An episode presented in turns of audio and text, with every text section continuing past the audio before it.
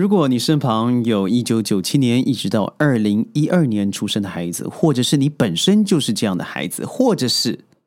您身旁有这样的学生，或者是社会新鲜人，那这一集真的就是为您定制的了。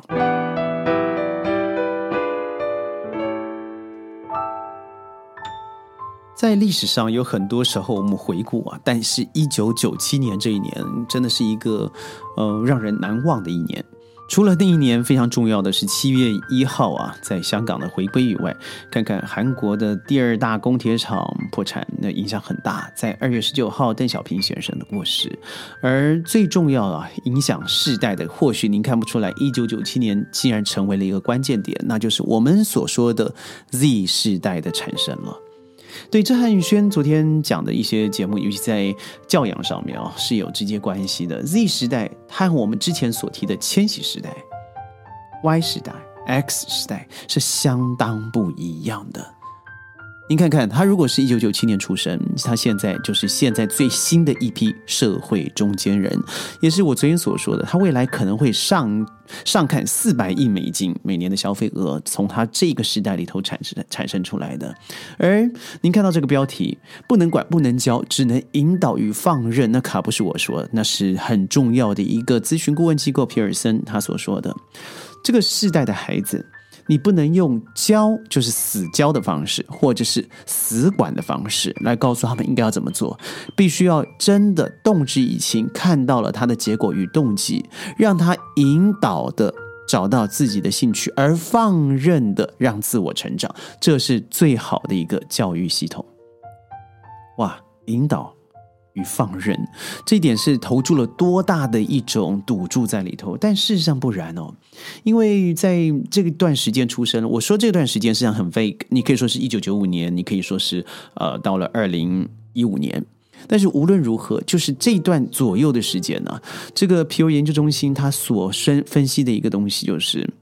到底这个族群。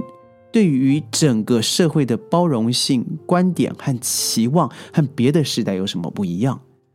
原来他发现了这一段的孩子哦，譬如说千禧时代大概有呃百分之三十九是对于少数族群一有包容力的，X 世代是百分之三十，婴儿潮是十八 percent，而到了 Z 世代以后，有百分之四十八对于少数族一的关心程度远远超过于其他的时代。英国的 BBC 它更调查，在这段出生的孩子们对于呃同性恋议题、异性恋的议题、性别平等、种族主义啊特别的关注，这都是以前我们在婴儿潮时代、X Y 时代、千禧时代你是看不出来了。而所以你在说到这个性别或是性向取向的时候，他们具有比较开放和包容的意识。所以，呃，很多在这段时间出生的人，他们的电子邮件签名和社交媒体的简介中，会直接的写出他们的性取向。在巴西的研究啊，更进一步的证明了这一代人的观点，就是这段时间有六十 percent 的这段时间出出出生的孩子认为同性伴侣应该能够收养孩子。这一代比其他任何一个时代都高出最多十个百分点，这代表什么意思啊？我认为就是，如果你想要去征服，或者是你的未来的雇员会是这段时间，也就是我们说两千到二零一零、二零一五年出生的孩子，好了，你要知道他在多元性和包容性方面，要让他看到你在公司还有未来的展望上放到的努力。未来社会将会有百分之七十七的这段时间出生的孩子，他决定是否要停留在某一家公司长期工作的时候，多元化将会是他考虑的最重要的因素，其中包含了平等、多元、包容、人种、性向、使命、传承。所以您知道，已经和我们这个时代来说，我们要忠诚，我们要呃传统，我们要延续。我们要有这对整个公司的 ownership 忠诚度，已经完全不一样了。他所强调的会是一个包容的观点与期望，同时对于未来，他有自己非常强烈的主张。其次呢，我认为现在的疫情啊，对于呃一九九七到二零一二年这一段时间的孩子，产生了很强烈的教育影响哦。因为我们现在看到，即使现在 COVID nineteen 还没有。感觉要结束的感受，所以我们人类以一种被强迫的方式要开放了边境。但是已经有证据可以表示了，在这段时间出生的十五年的孩子，他的家庭受到失业的打击是最最严重的。在我记得，在二零二零年三月的时候，美国就有百分之五十的这段时间出生的孩子们，他们的家人是由疫情间接或是直接的被降薪，或者是失业了。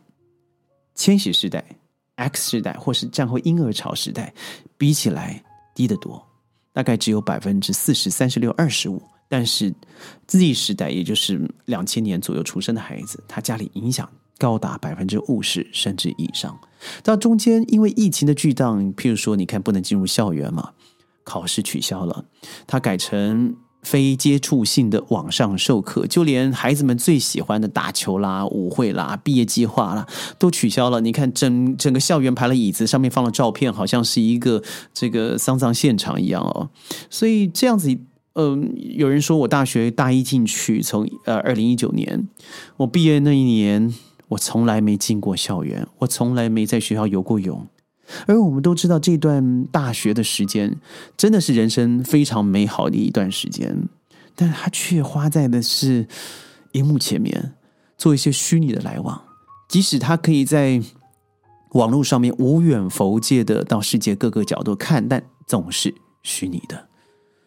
所以，我觉得这段时间的孩子们，他们是经历大萧条和二次世界大战以来啊，我认为。最痛一个创伤，你知道吗？因为他们真的不知道该怎么去处理一个父母都没有经历过的问题，所以这段孩子，我觉得他非常需要的是心理健康，还有社会福利的支持。你会发现在这段时间的孩子，很多时候如果没有正确的辅导，他长期的嗯停留在家里，然后上网课，他往往会出现比较高的焦虑感，还有抑郁的状况。所以很多时候，父母因为自己工作上面可能会担心明天就没有工作、没有饭吃了。呃，最恐怖的是那种你永远难以防止的疫情状况、病毒，家庭整个几乎是分崩离析的状况。我们非常幸福，如果你现在还有耐心听了轩的节目，那就代表我们事实上影响真的是小的。我身旁的朋友告诉我说：“你知道吗？我的孩子啊，他已经要十五岁了。”但因为过去三年最重要的时间，他连最基本的 x y z 他都没办法学好。数学，你可能简单的二位数加减，他也有问题。因为多半这三年在网络上的时间都是虚值过去的。当然，他位子是在加州。呃，我相信世界上应该有更多更多的人在这样子的边际里头载浮载沉。而你知道吗？在这段时间出生的孩子，我说两千年以后好了。互联网是绝对已经保持在他们生活里头的各个角落，所以他们习惯透过搜寻引擎、社会呃社交媒体来搜寻他们想要的东西，也因此他建立了一种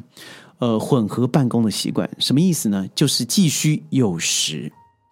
所以你知道，他们也可以做得很好，因为他们不见得要有一个非常完整的办公室，他有强烈的行动力。但同时，对于他们对于忠诚这两个字啊，他不是非常的强烈。就如我们这一代，应该说老一辈的一代，他只要有 WiFi，他就能够工作。也就是说，他可以随时选择跳槽。他对于现在眼前的忠诚度是相对比较弱势的。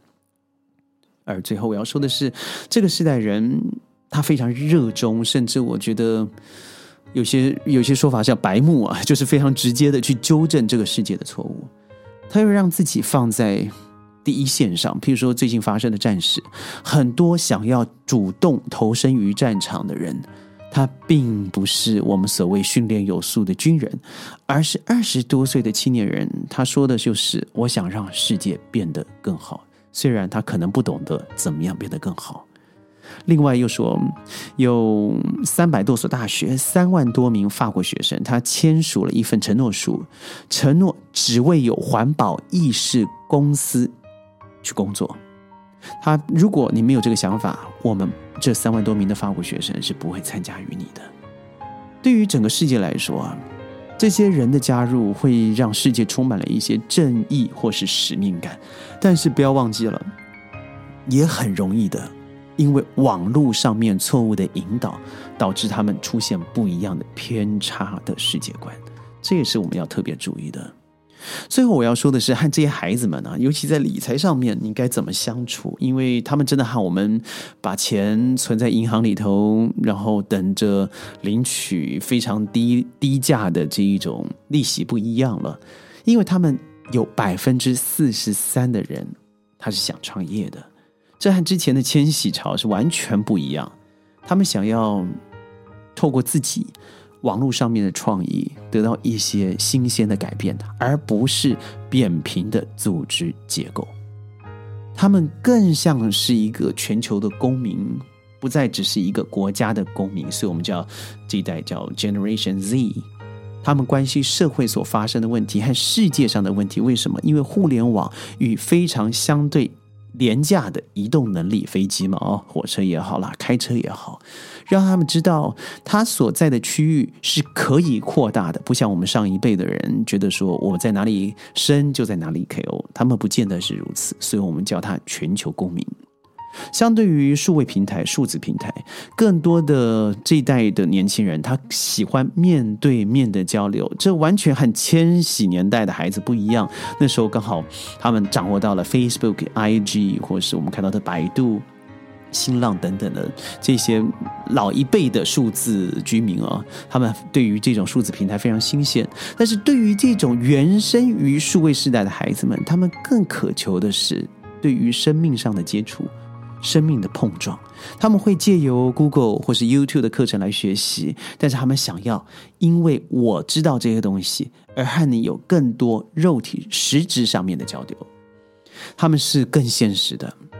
现实我可以说是 Z 时代吧。如果你说乐观主义的话，那就应该是婴儿潮的一代了。所以你看起来有百分之七十七的这段时间，两千年到两千二零一五年出生的孩子们，他们会比上一代的人更努力工作。但是他们努力的结果，他要看到直接，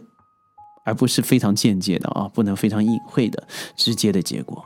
而这一代的孩子呢，他对于政府的信任多过于对企业的信任。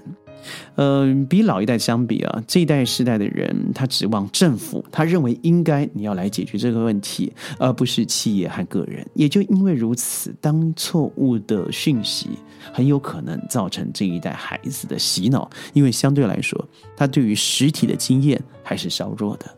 再来呢，我认为他在私人与公共领域上面有相当大的区别，其中之一就是他们对于社交网络上的隐私和个人信息的态度啊，会相当的保守了。我们说越来越开放才对，实际上不是，因为你会发现他非常的容易在各个平台里头取到自己的个资，也就是会加强自己小心啊讯息的泄露，和我们上一代诶都不知道莫名其妙就被泄露光了，他们不是如此。而和父母相比呢，他们生育率会直接的往下降，而且即使疫情到了现在，好了，更证明了哦，这一代的孩子们，他们或许享受性爱，但不享受婚姻；